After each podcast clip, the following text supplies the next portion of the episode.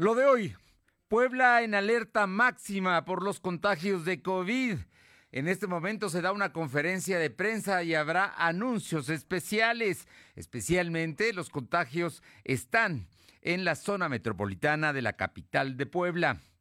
Y el fallecimiento de Armando Manzanero cimbró a la sociedad, al mundo de la música y a los políticos mexicanos. Las fiscalías de la República y de Puebla continúan con la investigación sobre las causas del accidente en el que murieron Marta Élica Alonso y Rafael Moreno Valle, señaló esta mañana el presidente López Obrador. En Puebla Tecnológica, Jorge Coronel nos habla sobre el fin del Flash Player. La temperatura ambiente en la zona metropolitana de la ciudad de Puebla es de 23 grados. Lo de hoy te conecta. Hay bloqueos en el puente internacional. Está pidiendo el apoyo de la policía. Noticias, salud, tecnología, entrevistas, debate, reportajes, tendencias, la mejor información. Lo de hoy radio, Lo de hoy radio con Fernando Alberto Crisanto. ¿Qué tal? ¿Cómo está? Muy, muy buenas tardes. Hoy 28 de diciembre del 2020, Día de los Santos Inocentes. Espero que no sea víctima precisamente de las inocentadas. Algunos ya caímos, caímos en ellas. Por lo pronto, muchas gracias a quienes nos sintonizan a través de ABC Radio, aquí en la capital de Puebla, en el 1280 en la que buena de Ciudad Cerdán en el 93.5, en Radio Jicotepec en el 92.7 allá en la Sierra Norte y también en el 570. Y mi gente en el 980 en Izúcar de Matamoros. Eh, pronto, pronto eh, habrá cambios en el 980 y bueno, se los daremos a conocer en su momento. Por lo pronto, temas, temas que están ocurriendo y que son importantes. El tema de Armando Manzanero, el día de hoy generó verdaderamente, simbró, simbró a la sociedad mexicana por ser quien era, porque no creo que haya un mexicano que no haya escuchado o cantado una canción de Manzanero, y también porque el presidente de la República esta mañana lamentó el, eh, sentido fallecimiento del autor, del compositor, y después de hacerle un breve homenaje sintonizando una canción, terminó su conferencia de prensa de este, de este Día de los Santos Inocentes que había empezado precisamente con una broma. Pero lo que no son bromas son los contagios de COVID y ese no es, día, no es Día de los Inocentes. Es información seria, información delicada y vamos con mi compañero Silvino Cuate que está en la conferencia de prensa que ofrece el gobernador. Te escuchamos, Silvino. Buenas tardes. Pues comentarte que en esta conferencia que se está llevando a cabo en sus minutos, el gobernador Miguel Barbosa Huerta alertó a la ciudadanía poblana que Puebla se encuentra en alerta máxima. Y es que comentarte que del 24 al 27 de diciembre la Secretaría de Salud registró 653 casos positivos de coronavirus y 69 defunciones. En conferencia de prensa, el secretario de Salud, José Antonio Martínez García, informó que actualmente hay 1.253 casos activos distribuidos en 70 municipios. Del total, 741 están hospitalizados.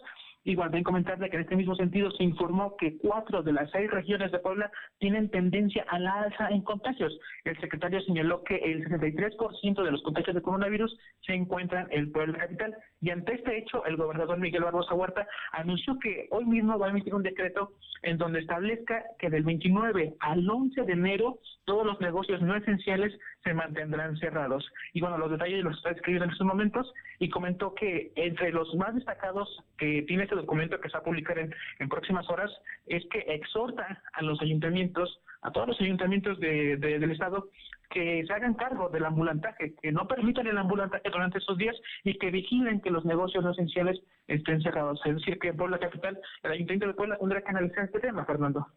A ver, entonces, a partir de mañana, el decreto se emitirá en unas horas más o quizá en unos minutos más, por el cual hay un cierre. Estamos, como estamos en semáforo rojo, digo, no, no, no tienen que decírnoslo, pero una alerta máxima es, va en ese sentido. Ya se su, en este momento ya se superó el 50% de la capacidad hospitalaria instalada. Hay más del 50, cerca del 60% que ya se está ocupando, y ese es el asunto que no se quiere, al que no se quiere llegar. Por eso la decisión que se acaba de tomar hace unos minutos y que creo que continúa la conferencia de prensa va en el sentido de que todos los negocios no esenciales, todos los eh, servicios y comercios, tiendas departamentales, restaurantes cierran a partir de mañana, ¿es así? Y hasta el día 11 de enero. Hasta el 11 de enero volverían a retomar sus actividades. También comentarte que en este mismo sentido el secretario de Salud eh, pues comentó que está, se está realizando la reconversión de nosocomios precisamente para atender a todos los pacientes que dan positivos al COVID. Entre los nosocomios que se encuentran brindando servicios se encuentra el de Cholula, el CESA también de Cholula, el del Hospital del Norte, el de Huejotzingo, Atlisco, los nueve CESAs. En caso de ser necesario, el secretario de Salud eh, comentó que de ser necesario los nueve CESAs de la zona metropolitana se estarían eh, también reconvirtiendo esto precisamente para atender todo, todo el incremento de, de casos hospitalizados que se ha dado en estos últimos días, Fernando. Por eso, entonces, repetimos, el cierre, el cierre total de negocios es de a partir del día 29, que es mañana de eh, diciembre, hasta el 11 de enero. Hasta el 11 de enero todo, todo volverá a reactivar sus, actividades y bueno, las no esenciales se, se tendrá que estar cerrando mañana precisamente para acatar ese decreto y con ello disminuir el número de contagios, Fernando. Cuando estás hablando de esenciales, entre otras cosas, estás hablando de donde se venden alimentos, las, los supermercados se mantienen abiertos, los mercados se mantienen abiertos, pero están pidiéndole a los ayuntamientos que eviten los ambulantes, es el caso de Puebla. Estás hablando de, de que van a quedar abiertas las farmacias, el transporte público, medios de comunicación y hospitales, todo lo que es el área de la salud. ¿Estamos en eso? Así es como lo comentas, todas las tiendas esenciales van a brindar sus servicios, las tiendas departamentales tendrán que cerrar en estos días sus servicios y bueno, es un, es un lapso que, eh, como lo señala el gobernador, es porque estamos atravesando una alerta máxima en el tema de contagios de coronavirus. ¿Nos, vuelves a dar los datos de los últimos días de, de, cuáles son los el número de contagios y el número de enfermos en hospitales y también de las personas intubadas? Claro, comentarte que del 24, como lo señalaba el secretario, son del 24 al 27, la Secretaría de Salud registró 653 casos positivos de coronavirus y 69 defunciones. También de estos, de estos total, eh, también hay 1.253 casos activos que se encuentran distribuidos en 70 municipios. Del total, 741 personas están hospitalizadas y algo que señalaba el secretario es que el 63% de todos los contagios pues se concentra principalmente eh, en la capital, en la capital poblana, Fernando el 63%. Estás hablando de Puebla y los municipios que están alrededor de Puebla, porque es una zona ya metropolitana de una constante movilidad y pues muchos poblanos vivimos en San Andrés o en San Pedro Cholula o en eh, aquí muy cerquita, ¿no? O sea, eh, Coronango, Cotlancingo, Amozoc.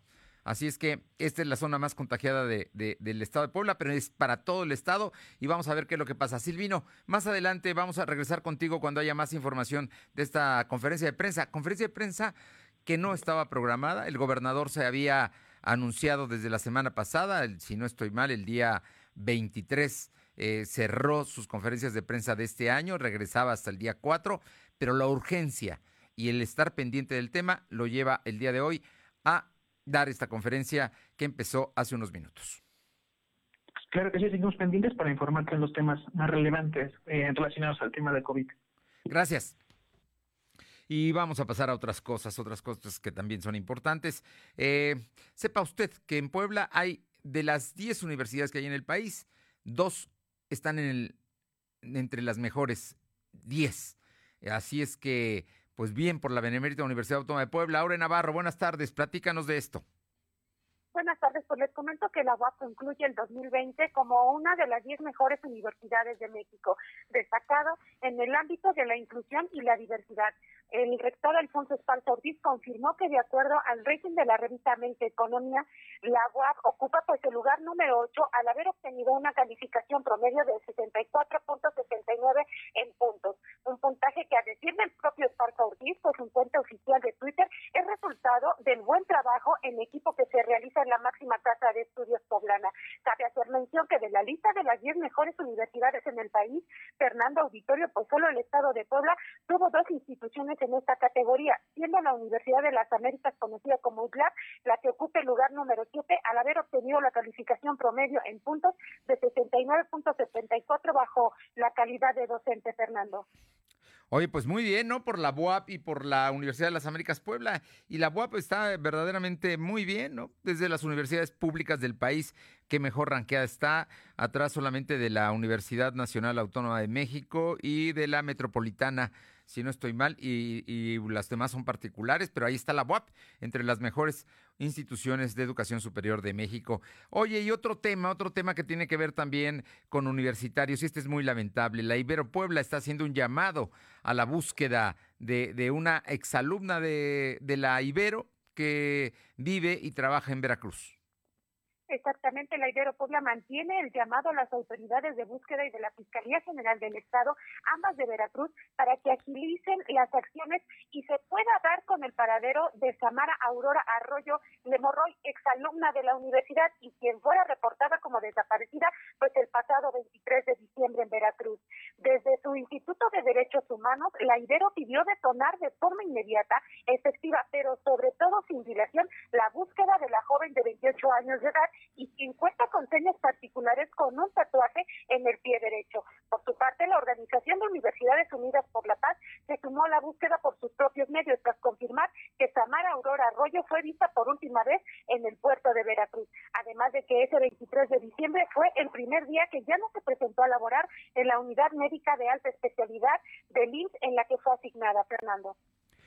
Pues ahí está, ahí está el caso, una joven, muy joven, 20 ocho años de edad, eh, exalumna de la Ibero que ahora se encuentra desaparecida y que la institución está llamando a su búsqueda de inmediato. Muchas gracias y volvemos más adelante contigo, Aure.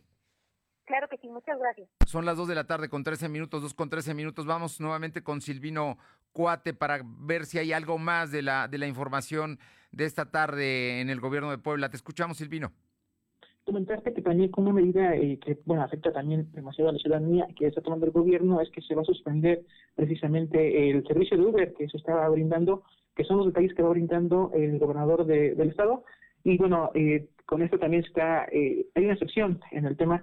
Este servicio sí lo podrá tomar únicamente el personal médico, sin embargo, para las demás personas se va a mantener eh, suspendido en el periodo que habíamos mencionado, que es del 29 al 11 de enero. Entonces, eh, pues hay que tomar muchas medidas preventiva precisamente para, para evitar pues más contagios de coronavirus. A, ver, eh, eh, en este caso, ¿solamente Uber o son todos los taxis de este tipo? Eh, son, los, lo que estaba detallando antes de que recibiera la llamada, señalaba que hablaba de las plataformas digitales, que en este caso son Uber, Didi y Cabify, que son las que no pondrán brindar su servicio, precisamente para evitar evitar concentraciones en los autos y sobre todo pues más más contagios Fernando. Lo, en este caso los taxis negros con amarillo y los de la Capu continúan dando servicio.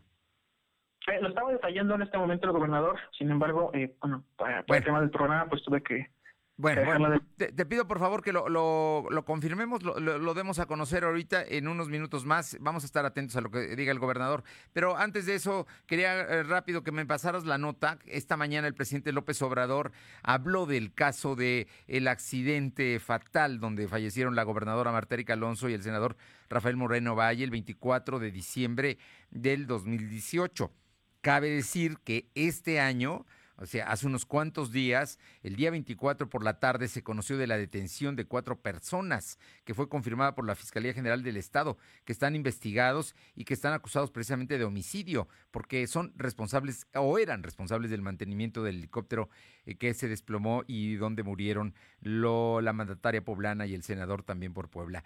Pero de eso habló hoy el presidente López Obrador, Silvino, te escuchamos comentarte que el presidente Andrés Manuel López Obrador informó que las investigaciones sobre la caída del helicóptero donde murió la exgobernadora Marta Erika Alonso y el ex senador Rafael Moreno Valle es una investigación que está a cargo de la Fiscalía General de la República y la Fiscalía General del Estado de Puebla. En su habitual conferencia de prensa desde el Palacio Nacional, el presidente explicó que el gobierno federal, junto con especialistas, ha realizado una investigación correspondiente y se presentó un informe donde se dio a conocer que en la causa del accidente fueron dos tornillos sueltos que provocaron una falla en el actuador lineal, lo cual ya se había dado, ya se había detectado desde el 13 de diciembre de 2018. Dicho informe fue entregado a la Fiscalía General del Estado de Puebla y a la Fiscalía General de la República para que se auditara al taller responsable del mantenimiento de la empresa de servicios aéreos de altiplano de taxis aéreos.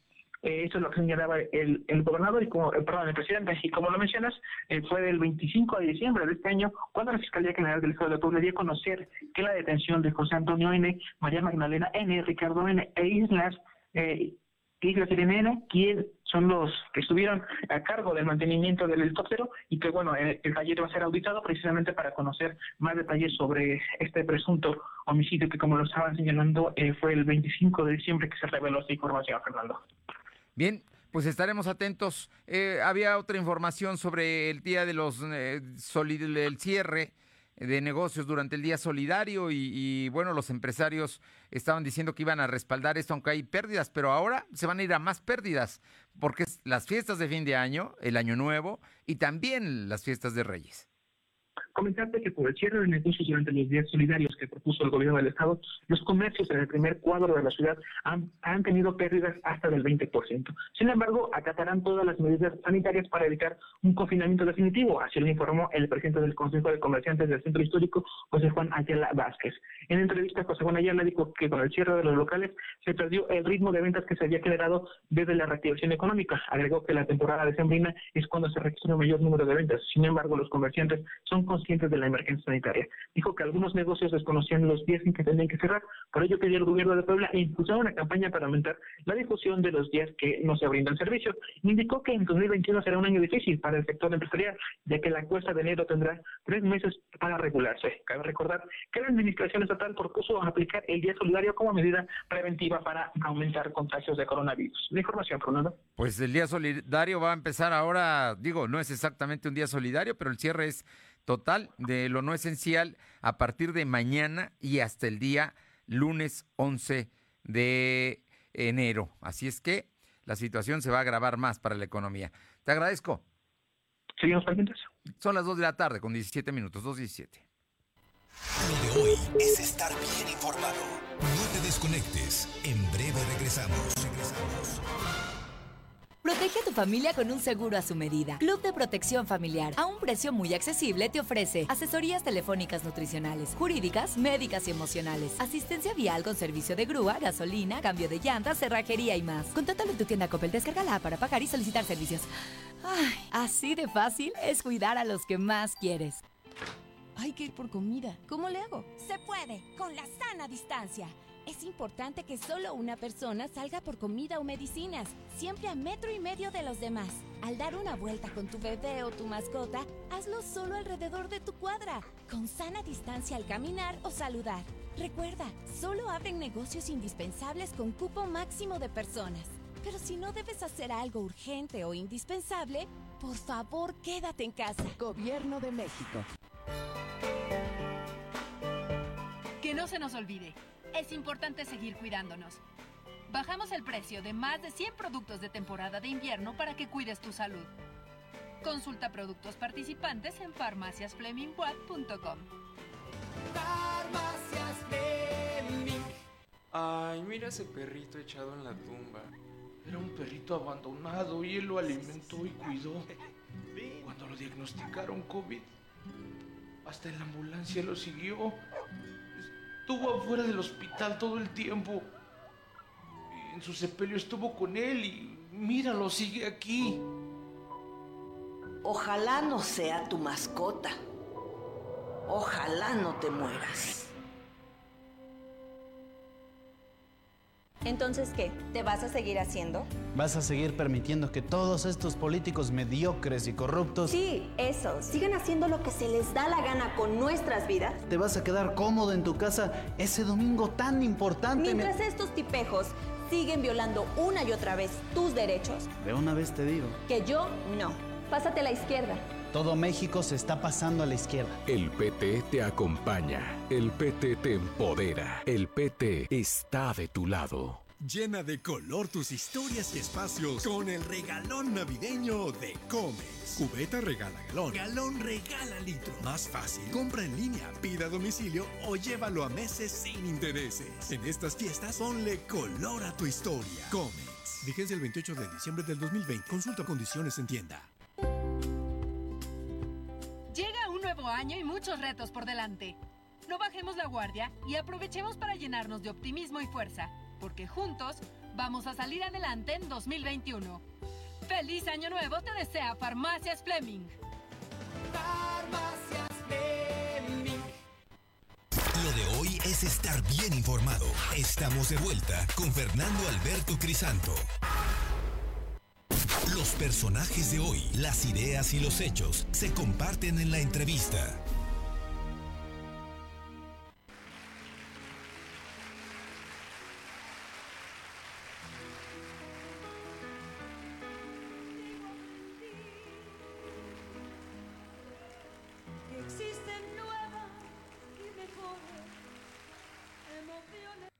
Escuchamos, escuchamos, estábamos escuchando ahora que estamos a a la gran Rocío Durcal cantando una canción y acompañándolo al piano el maestro Armando Manzanero.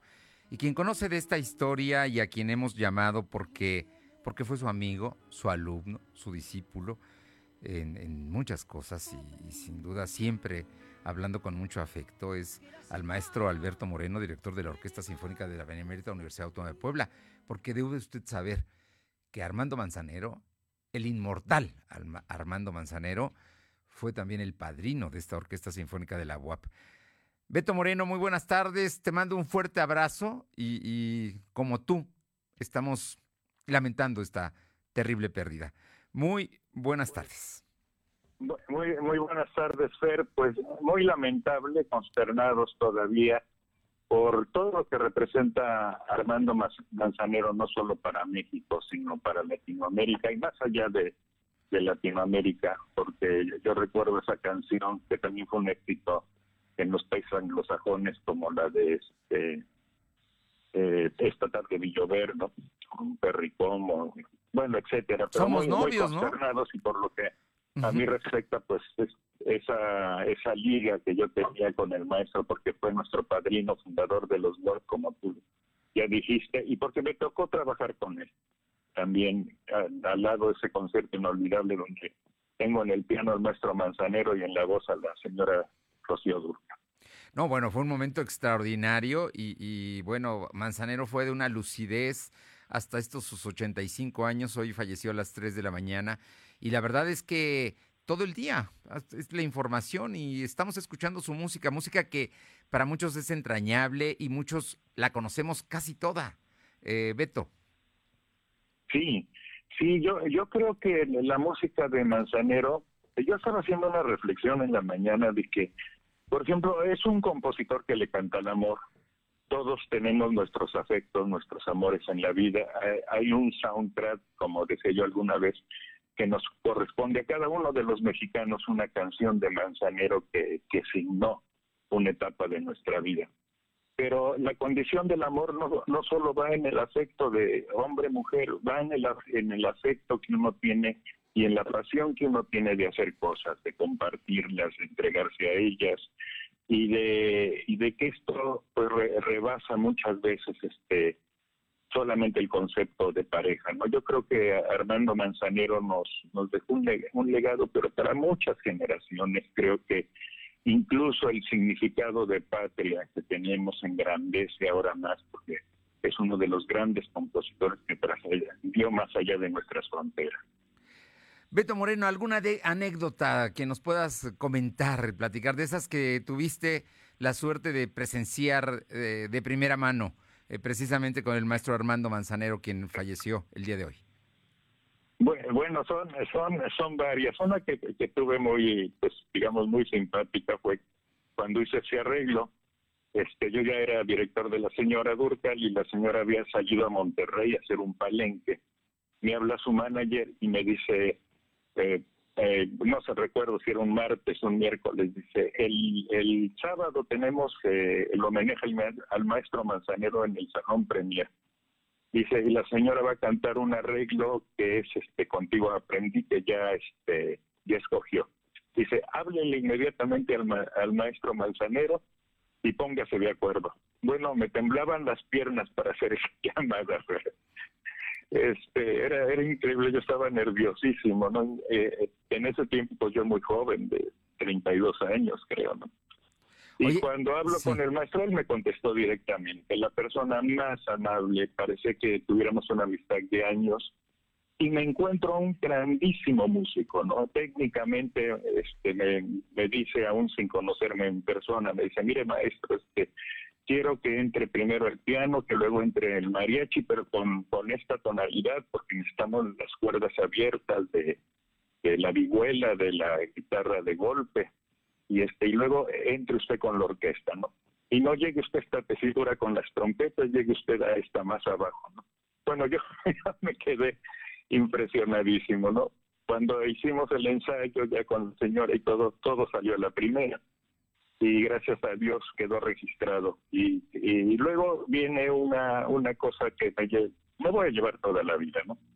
Estaba yo en Televisa y, el maestro se acerca y, yo pues me pone siempre una personalidad así que es gigantesca.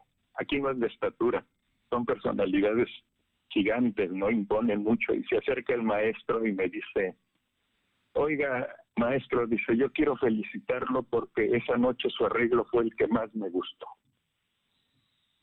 Y, yo me llevo eso para toda mi vida. Eh, luego me llevo cuando él llegó con la orquesta y que me dijo, le va a ir usted muy bien, muy bien. Dice, hacer una orquesta es algo muy importante, es una referencia, etcétera, etcétera. Y bueno, yo tenía pretendido este 2021 que viene hacerle un, un homenaje muy grande al maestro. Desgraciadamente se nos adelantó y bueno, pero está en el corazón, en el corazón de todos nosotros. Pero la posibilidad del homenaje existe también, ¿no?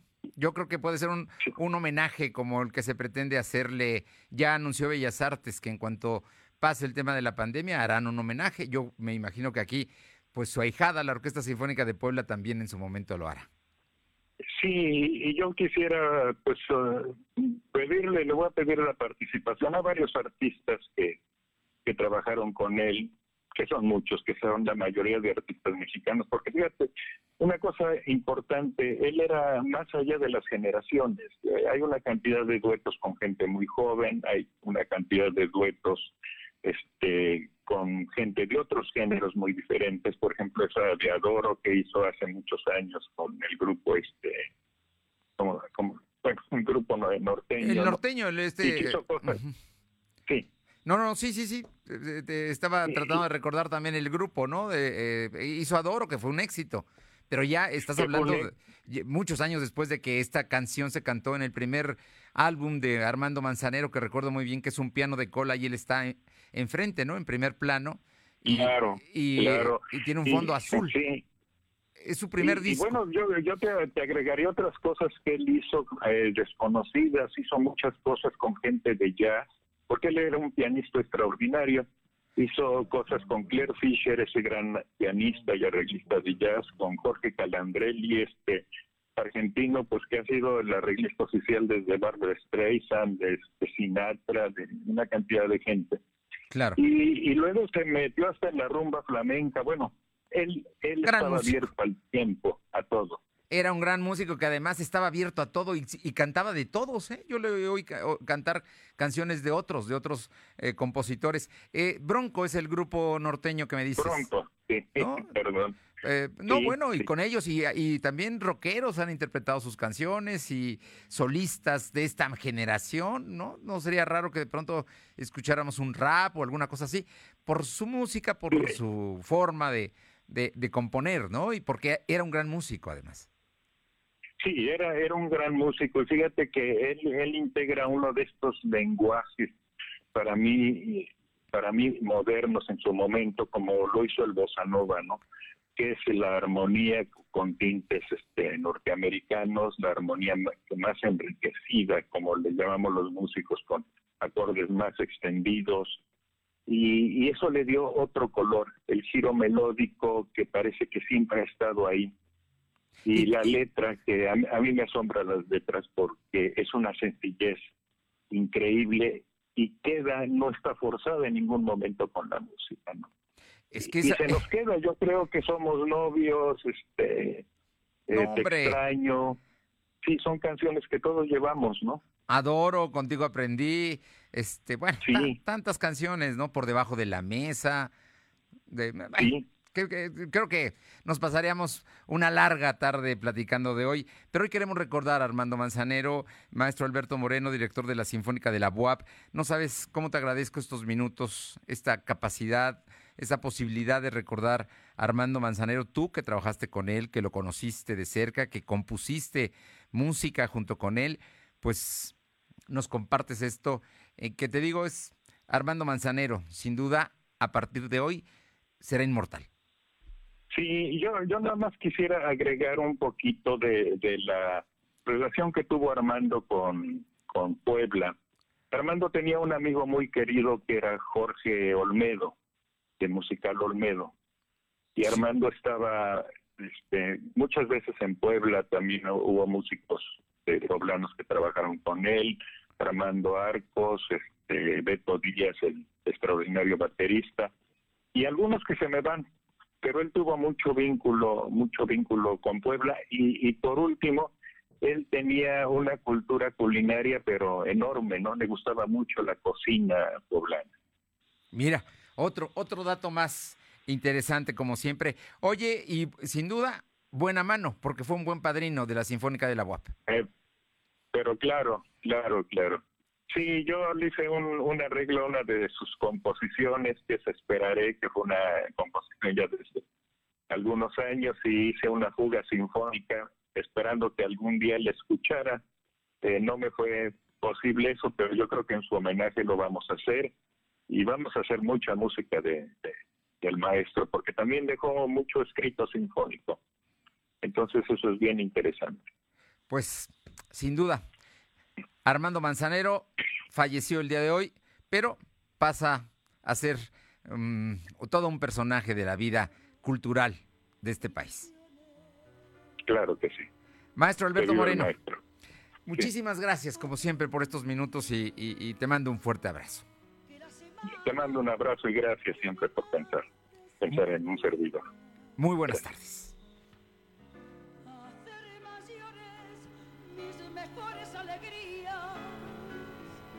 y a ser dichosa yo contigo lo aprendí. Lo de hoy es estar bien informado. Te desconectes. En breve regresamos. Regresamos. Que no se nos olvide. Es importante seguir cuidándonos. Bajamos el precio de más de 100 productos de temporada de invierno para que cuides tu salud. Consulta productos participantes en farmaciasflemingwatt.com. Protege a tu familia con un seguro a su medida. Club de Protección Familiar, a un precio muy accesible, te ofrece asesorías telefónicas nutricionales, jurídicas, médicas y emocionales, asistencia vial con servicio de grúa, gasolina, cambio de llantas, cerrajería y más. Contáctalo en tu tienda Coppel, descárgala para pagar y solicitar servicios. Ay, así de fácil es cuidar a los que más quieres. Durante décadas, México sufrió una grave enfermedad, un tumor maligno llamado PRIAN, que saqueaba al país. Se alternaba el poder y fingían competir entre ellos. Hoy finalmente se quitan la máscara y se unen en una perversa alianza electoral. A ellos los une la corrupción, la ambición y el miedo de seguir perdiendo el poder. No permitas que se salgan con la suya. Extirpemos el tumor de México. Morena. Llega un nuevo año y muchos retos por delante. No bajemos la guardia y aprovechemos para llenarnos de optimismo y fuerza, porque juntos vamos a salir adelante en 2021. ¡Feliz Año Nuevo te desea Farmacias Fleming! Farmacias Fleming. Durante décadas, los gobiernos de México construyeron hospitales, miles de kilómetros de carreteras. La economía crecía a más de 2% todos los años. Pero desde hace dos años, México está paralizado. Se apoderó del país la ineficiencia, las ocurrencias, el desabasto de medicinas y el desempleo. El partido en el poder es una desgracia para México. PRI, el Partido de México. Llena de color tus historias y espacios con el regalón navideño de Comex. Cubeta regala galón. Galón regala litro. Más fácil. Compra en línea, pida a domicilio o llévalo a meses sin intereses. En estas fiestas, ponle color a tu historia. Comex. Vigencia el 28 de diciembre del 2020. Consulta condiciones en tienda. Llega un nuevo año y muchos retos por delante. No bajemos la guardia y aprovechemos para llenarnos de optimismo y fuerza, porque juntos vamos a salir adelante en 2021. ¡Feliz Año Nuevo te desea Farmacias Fleming! Farmacias Fleming. Lo de hoy es estar bien informado. Estamos de vuelta con Fernando Alberto Crisanto. La tecnología es lo de hoy. Mantente conectado. Todos los lunes está con nosotros Jorge Luis Coronel Fuentes, profesor investigador del Tecnológico de Monterrey, Campus Puebla y consultor de marketing digital. En Puebla Tecnológica esta mañana el doctor Jorge Coronel nos habla sobre el fin del Flash Player. Jorge, muy buenas tardes. Amigos de lo de hoy, como siempre, un placer saludarles. Y bueno, hoy queremos hablar de la desaparición total de Adobe Flash Player. El, día último de este año dejará ya de dar soporte o de funcionar esta, este software de Adobe, de la empresa Adobe. Y eh, bueno, se está a quienes lo tienen instalado, la, el propio Adobe está haciendo la recomendación de que se desinstale, porque bueno, ya no darán mayor soporte. ¿Y esto qué significa? ¿En qué nos afecta como usuarios? Bueno, primero eh, quisiera iniciar diciendo que desde los años 90 y principios del 2000 Adobe Flash Player era un complemento imprescindible para navegar en internet y que pudiéramos acceder a contenido interactivo, es decir, videos, animaciones y que nosotros como usuarios los pudiéramos los pudiéramos ver. Este entonces, la función de este software era poder reproducir contenidos de sitios web uh, sobre todo animaciones o, videos o, gráficos que pudieran tener cierta eh, que pudiera tener cierto sitio web que nosotros nos agradara. ¿Por qué desaparece? Bueno, simplemente porque hay nueva tecnología tenía algunas vulnerabilidades, es decir, los hackers eh, eh, normalmente, no normalmente, en algunas ocasiones se lo utilizaban como una herramienta pa, para generar sus ciberataques eh, y otros complementos y estándares que son de código abierto como HTML5, WebGL, entre otros, pues bueno, han, han, ofrecido una tecnología diferente y los desarrolladores ahora van a tener que migrar. De hecho, los sitios, uh, los sitios web más uh, uh, más nuevos han sido programados utilizados bajo una plataforma de interacción con HTML5. Sin embargo, bueno, Adobe Flash Player siempre era una alternativa.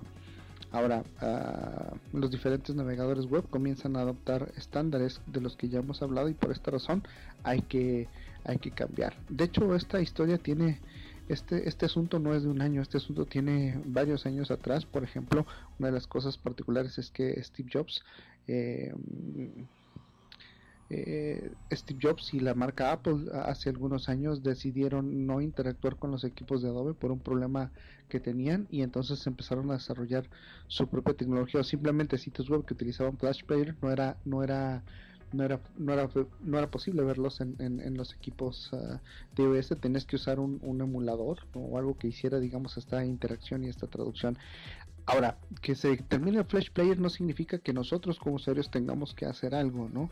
Simplemente significa que nosotros vamos a dejar de utilizar este software, lo puedes desinstalar, pero el secreto en realidad estará en los desarrolladores. Se les ha dado tiempo para que puedan transformar sus contenidos web si usan Flash Player eh, a que ahora desarrollen una tecnología que lo sustituya o que cambien sus contenidos, simplemente que cambien el sitio web, que ahora uh, disponga de la tecnología para poder ser utilizados y que no necesiten eh, Flash Player, porque ahora si tu sitio como creador, como desarrollador necesita Flash Player, ya no va a poder ser visible, los navegadores como Chrome o Firefox, Edge o Safari ya no lo van a soportar, es decir, ya no van a, ya no van a poder verlo. Ahora, eh, la compañía ya decía, Adobe está recomendando que, que, bueno, pues desinstalemos de nuestros equipos este software porque simplemente pues si no lo vas a usar no tiene sentido que tengas, ya no va a funcionar, no tiene sentido que tengas este software instalado en, tu, en tus equipos. Y por otro lado, eh, se pueden desactivar también los complementos, por ejemplo en Google Chrome. Eh, si abres tu navegador y haces clic en los tres puntitos de configuración, podrás entrar a privacidad y seguridad configuración del sitio web y la parte flash y en esa parte desactivarás eh, la parte de preguntar antes o desactivarás el uso de flash y ya con eso no tendrás mayor problema. Insisto en Edge o en Firefox eh, podrás también hacer lo mismo inclusive en, en navegadores como Safari o Edge Uh, Microsoft en Edge ha dejado de eh, ha desactivado este complemento ya con sus últimas actualizaciones. Y Safari bueno pues de tal modo ha dejado de utilizar Flash Player para que no pues por, los sitios y por lo que ya comentábamos. Entonces bueno si aún tienes por ahí el Flash Player instalado la, la, la recomendación es que lo puedas que lo puedas quitar. Eh, esta información ha tenido múltiples eh, múltiple difusión, ha habido diferentes fuentes, pero en este caso utilizamos para conversar contigo, eh, te dejamos la liga también, lo que publica la Oficina de Seguridad del Internauta, que es una fuente muy confiable y que se dedica a que podamos nosotros como usuarios tener una mayor y mejor interacción con las plataformas digitales. Hasta aquí lo que tenemos hoy en Puebla Digital. Eh, nos escuchamos y nos vemos la próxima. Muchas gracias, Jorge Luis Coronel. Feliz año. Es la última participación de este, pero el próximo lunes, ya el primer lunes de enero, el día 4, está aquí con nosotros. Por lo pronto, son las 2 de la tarde con 40 minutos. Vamos con mi compañera Aure Navarro. Y es que, bueno, trabajadores del sector salud, mm, médicos entre ellos, del Seguro Social, que lograron recuperarse del COVID, están pidiéndole a la población que eh, corte la cadena de contagios. Te escuchamos, Aure. Efectivamente, Fernando, para cortar la cadena, la cadena de contagio de trabajadores de la salud y médicos del INS Puebla que lograron recuperarse, bueno, del contagio que tuvieron de COVID-19, pues piden a las familias mantenerse aislados en confinamiento estos días en los que normalmente se realizan fiestas o reuniones para dar la bienvenida así del año nuevo. Esto se da en medio del anuncio que hizo el gobierno estatal sobre los contagios que son exponenciales y que, bueno, se siguen presentando en la entidad. Por este escenario, a través de un video Juan N., quien se desempeña como químico del INS Puebla, al igual que Julián N., trabajador de mantenimiento, ambos narraron la difícil experiencia de tener a un familiar internado por coronavirus. En el primer caso, el INS confirmó que hubo familiares que perdieron la vida y otros lograron recuperarse, mientras que en el segundo caso de Julián N., pues este detalló lo desgastante que es el proceso de tener a un familiar contagiado de coronavirus, ya que todo el tiempo se tiene la agonía de no saber si vivirá o no, por su parte, Francisco N. narró que él al desempeñarse como médico y pese a utilizar todas las protecciones, pues terminó al fin por contagiarse, lo que hizo que su hijo en calidad de vulnerable también contrajera el virus. Ambos tuvieron que ser ingresados al área de cuidados intensivos, por ello el llamado que hacen, pues en este caso los trabajadores de la salud del IN Puebla, para que nadie de la población sufra lo que ellos llaman pues una amarga experiencia en cuestión de perder pues a familiares precisamente por haberse contagiado de COVID-19, Fernando. Pues ahí está, ahí está la petición sentida de y, con razones y con argumentos de estos profesionales de la salud que resultaron enfermos, pero que afortunadamente salieron adelante porque otros han muerto. Oye, y, cuéntame, eh, eh, previo a instalarse el, sobre las 5 de mayo, eh, los vendedores hoy hicieron limpieza, pero parece que será el último día. Aure. Así es, previo instalarse sobre el corredor 5 de mayo, desde temprano vendedores ambulantes en diferentes grupos realizaron los trabajos de limpieza con el lavado de calles. Si bien esta actividad, Fernando Auditorio, era normal a realizarse cada jueves antes de la pandemia por COVID-19, ahora, por acuerdo con las autoridades del gobierno del estado, pues hasta la semana pasada el lavado se tenía que realizar de forma diaria. Cabe hacer mención que fue precisamente el pasado 22 de diciembre cuando el secretario de Gobernación del estado, David Méndez Márquez, dio a conocer que bajo con las diferentes organizaciones de ambulantes, sus ventas las podrían realizar en horarios escalonados y al 50% de agremiados. Sin embargo, Fernando, esperemos a saber si ese es el caso de Puebla Capital, que el ayuntamiento pues acata el llamado del gobernador que hizo hace un par de minutos para que hagan de inmediato pues el retiro de ambulantes de las calles. Y como bien lo decías, este pudo haber sido el último día pues en que se realizaran este tipo de, de lavado o limpieza por parte de los informales, ya que pues estaremos a la espera de saber si estos son retirados o no, porque bueno, Puebla ya se encuentra en máxima alerta por COVID.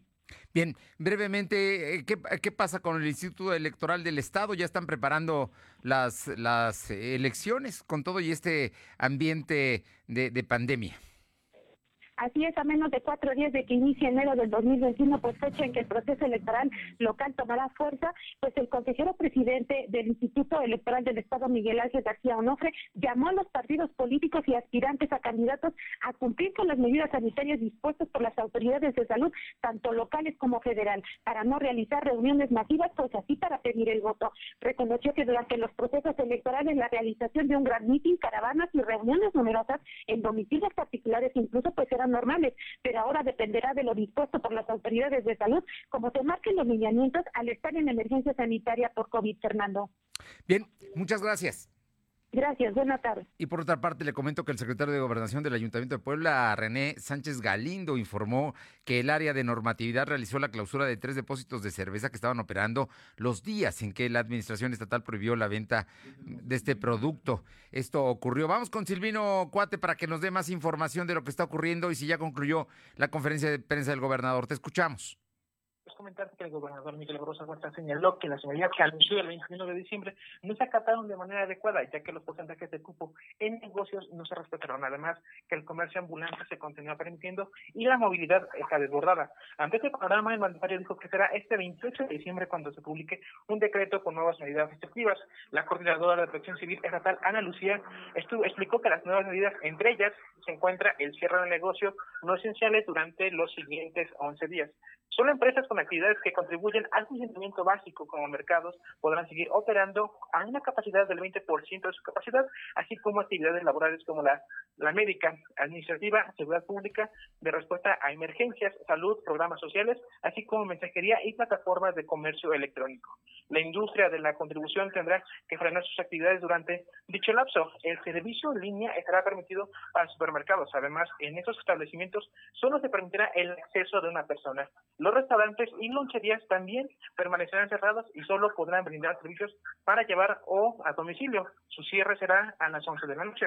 Además, la Secretaría de Seguridad Pública realizará operativos cibernéticos para detectar eventos masivos. En el caso del transporte público mercantil, así como ejecutivo, restringirán sus horarios de servicio de 8 de la noche a 5 y 5 de la, de la tarde de la mañana. No, perdón, no, no, a ver. experto, exento el personal médico, es el único que podrá usar ese servicio. A ver, a ver, no, no, no. Esta, esta parte es muy, muy importante. Estás hablando de que todos los taxis, los que son negros con amarillo y los de la Capu, y también los de las plataformas digitales, que son Uber, Didi y Cabify, van a cerrar servicio de las 8 de la noche a las 5 de la mañana. En ese periodo ni los busque usted porque no pueden dar servicio. ¿Es así? Así es como lo mencionas, únicamente el personal médico podrá contar con ese servicio. Bueno, pero es exclusivamente de, se cierra el servicio de transporte por taxi ejecutivo o mercantil de las 8 de la noche, de las 20 horas a las 5 de la mañana del día siguiente. Así es como lo mencionas en este periodo en el que nos estarán brindando en esos 11 días que hemos mencionado. Asimismo, habrá operativos hacia el colímetro para inhibir las reuniones y en caso de que alguien sea detenido, será sujeto a una sanción por el usuario, por el usuario que está brindando un servicio, que es el taxi, y la persona que haya roto la ley seca que se empezó a implementar desde el 21 de, de Sí. diciembre. Ante este escenario, exhortó a las personas que hayan salido de la entidad para visitar a un familiar que se resguarden durante los próximos 14 días, precisamente en ese sentido para evitar eh, pues más contagios de coronavirus. Y bueno, comentarte también que durante esta conferencia estuvo presente el titular de la Secretaría de Seguridad Pública, Raciel López, quien informó que a través de la Policía Cibernética se detectaron 26 eventos masivos, de los cuales 18 fueron eventos privados. Información, Fernando. Bueno, la, medida va más allá de lo esencial. No, va, va- no hay industria de la construcción. Quedan suspendidos también. Quedan la manufactura. Y quedan también suspendida la, la industria automotriz, seguro entiendo. Así es como lo mencionas, estos quedarían definitivamente suspendidos precisamente como una medida preventiva y estos serían durante los 11 días que habíamos comentado. No, bueno, son más de 11 días. Estás hablando de que es día 29. O sea, de este año le quedan 3 días, 29, 30 y 31. Y los 10 días, 10 días siguientes de los primeros días de enero. O sea, 13 días, suspensión total de actividades. Y no estamos en semáforo rojo, ¿eh? Porque no lo anunciaron. Así es como lo comentas, pero señalaron que es una alerta máxima en donde pues, las seis regiones están en, en aumento en contagios de coronavirus, principalmente en la capital poblana, donde comentamos que el 63% se encuentra eh, de contagios en, este, en esta zona. Bueno, pues no necesitan decir que estamos en semáforo, semáforo rojo, pero con estas acciones es como si estuviéramos en rojo. Algunas de ellas son incluso más todavía severas que las que vivimos en mayo y junio del año pasado. De este- pasados, de este año, pero pasados, ¿no? Lo, mayo y junio que estuvimos y, en, en rojo, no tuvimos estas acciones que se están tomando el día de hoy aquí en Puebla y que sin duda son severas, que tienen que ver con todo lo que no es esencial y también en el que se reduce hasta el 20% de la capacidad de los supermercados, ¿no? Vas a comprar alimentos, pero no podrá entrar más que el 20% de la capacidad que tienen los supermercados. Y solamente una persona. Solamente una persona, los servicios en línea se podrán seguir brindando eh, sin embargo, pues con todas las medidas sanitarias para Sí. evitar los contagios. Silvino, importante la información que nos acabas de dar. Muy buenas tardes. Buenas tardes. Son las 2.50, 2.50. Lo de hoy es estar bien informado. No te desconectes. En breve regresamos. Regresamos. Protege a tu familia con un seguro a su medida. Club de Protección Familiar, a un precio muy accesible, te ofrece asesorías telefónicas nutricionales, jurídicas, médicas y emocionales, asistencia vial con servicio de grúa, gasolina, cambio de llantas, cerrajería y más. Contáctalo en tu tienda Coppel, descarga la app para pagar y solicitar servicios. Ay, así de fácil es cuidar a los que más quieres. Llega un nuevo año y muchos retos por delante. No bajemos la guardia y aprovechemos para llenarnos de optimismo y fuerza, porque juntos vamos a salir adelante en 2021. ¡Feliz Año Nuevo te desea Farmacias Fleming! Farmacias Fleming. Me dijeron que tengo que llamar al 051 para pedir mi NIP. ¿Vas a hacer el trámite para cambiarte de compañía telefónica? No. Entonces no llames. Es posible que alguien quiera cambiarte de proveedor con el pretexto de cancelar una portabilidad o evitar que pierdas el servicio. No sabía. Solo cuando quieras cambiar tu número a otra empresa, debes marcar o enviar un mensaje al 051 con la palabra NIP. Infórmate y empodérate. Instituto Federal de Telecomunicaciones. Hija, ¿cómo te fue tus prácticas? La verdad, ya no quiero seguir estudiando medicina. Pero, ¿por qué? Nos llevaron a ver a los enfermos de COVID-19. Estaba ahí una señora quejándose. No podía respirar y al verme me confundió con su hija y me miraba con ternura y dolor. Me pidió ayuda y yo ni siquiera tenía permitido pasar, pues estaba aislada. No quiero que te pase, papá. Ojalá tampoco a ti. El sol sale para todos. con propuestas para reactivar la economía. Porque urge invertir en hacer a México competitivo para generar desarrollo. En el PRD proponemos que se les den apoyos a los que perdieron su empleo hasta que lo recuperen. Promoviendo que le compremos a las empresas locales. Trabajamos para reformar el sistema de pensiones para que haya sueldos justos y se revise la edad de retiro. Eso es lo que nos urge a los mexicanos y con la participación de todas y todos podemos hacerlo.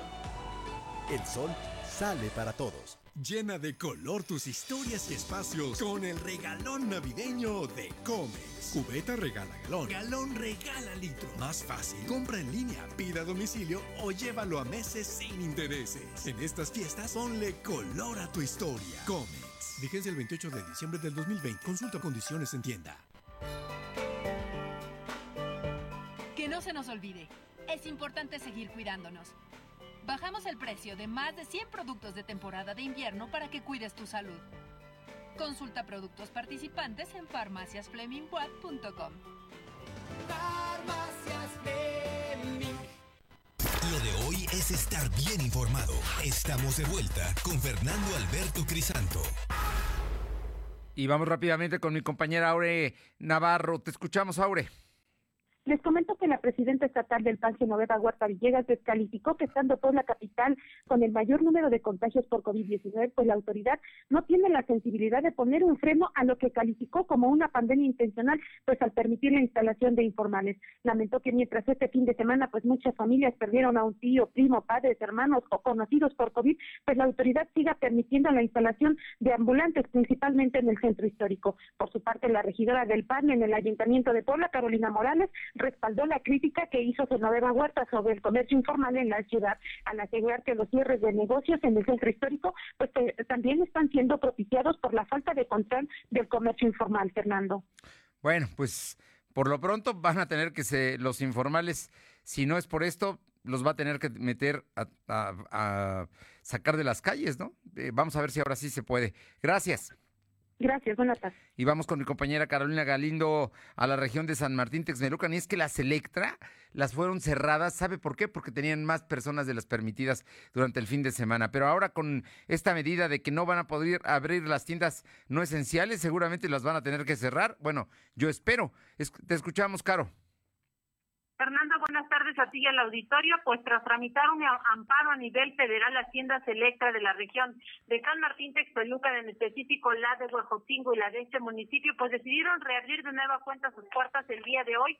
Incluso el fin semana nunca detuvieron las actividades, pues en los módulos que se, en los cajeros automáticos que se encuentran en el primer cuadro de la ciudad colocaron a su personal para seguir recibiendo los pagos de sus deudores. Decirte que hasta el día de hoy ya se encuentra abierta la tienda de la calle 16 de septiembre y también en la que se encuentra en Huejocingo. Todavía faltan dos por abrir en San Martín Texmelucan, una en Plaza Cristal y otra que también se ubica en la en el Parque Hidalgo. Fernando.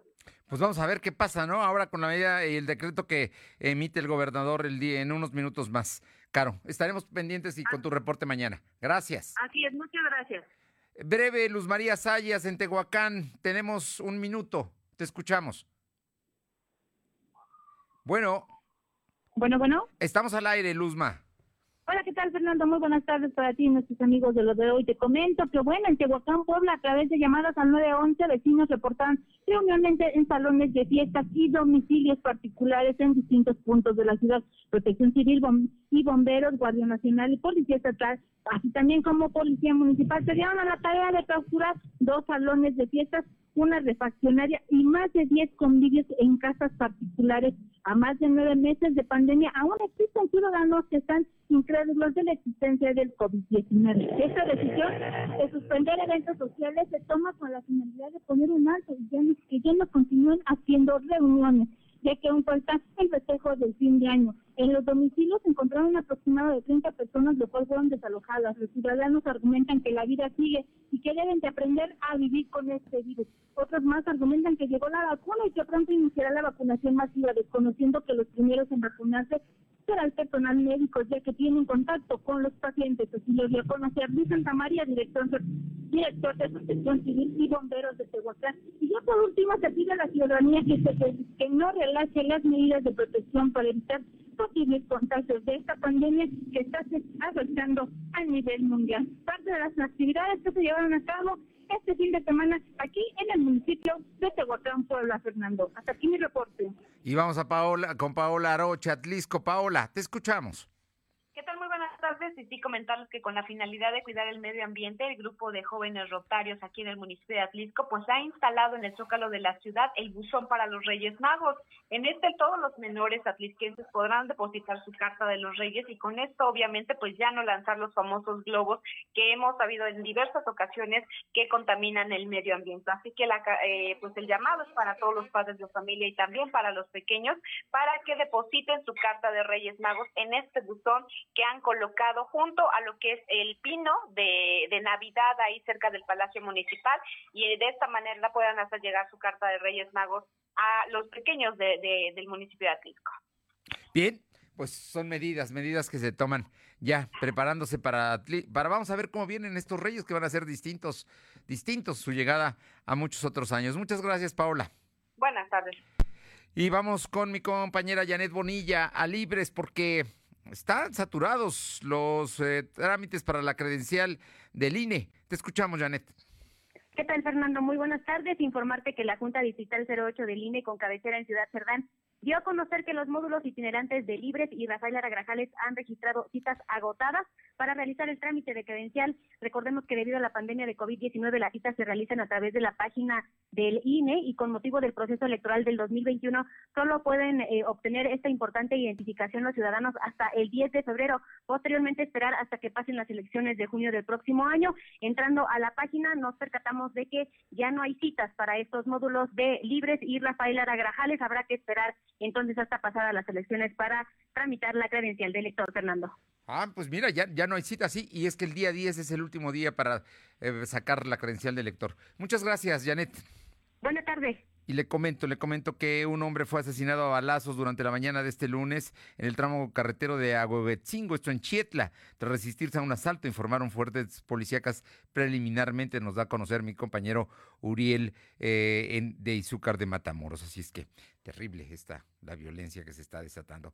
Por lo pronto, entra una nueva medida, el contagio continúa, está aumentando en la zona metropolitana, son medidas estrictas como nos habían dado hasta ahora y que vamos a ver las consecuencias, esperemos que sean para bien todo esto que está ocurriendo, pero todas las actividades eh, no esenciales se suspenden a partir de mañana y hasta el día 11 de enero. Por lo pronto, mañana tenemos una cita aquí a las 2 de la tarde para seguirle informando. Además, lo puedo hacer, lo haremos todo el día a través de www.lodoy.com.mx. Muchas gracias por estar con nosotros. Hasta mañana. Gracias. Fernando Alberto Crisanto te presentó Lo de Hoy Radio. Lo de Hoy Radio. Te esperamos de lunes a viernes, de 2 a 3 de la tarde por esta frecuencia, en la cobertura más amplia a nivel estatal. Y síguenos en internet www.lodehoy.com.mx y en nuestras redes sociales como arroba LDH Noticias. Lo de Hoy Radio.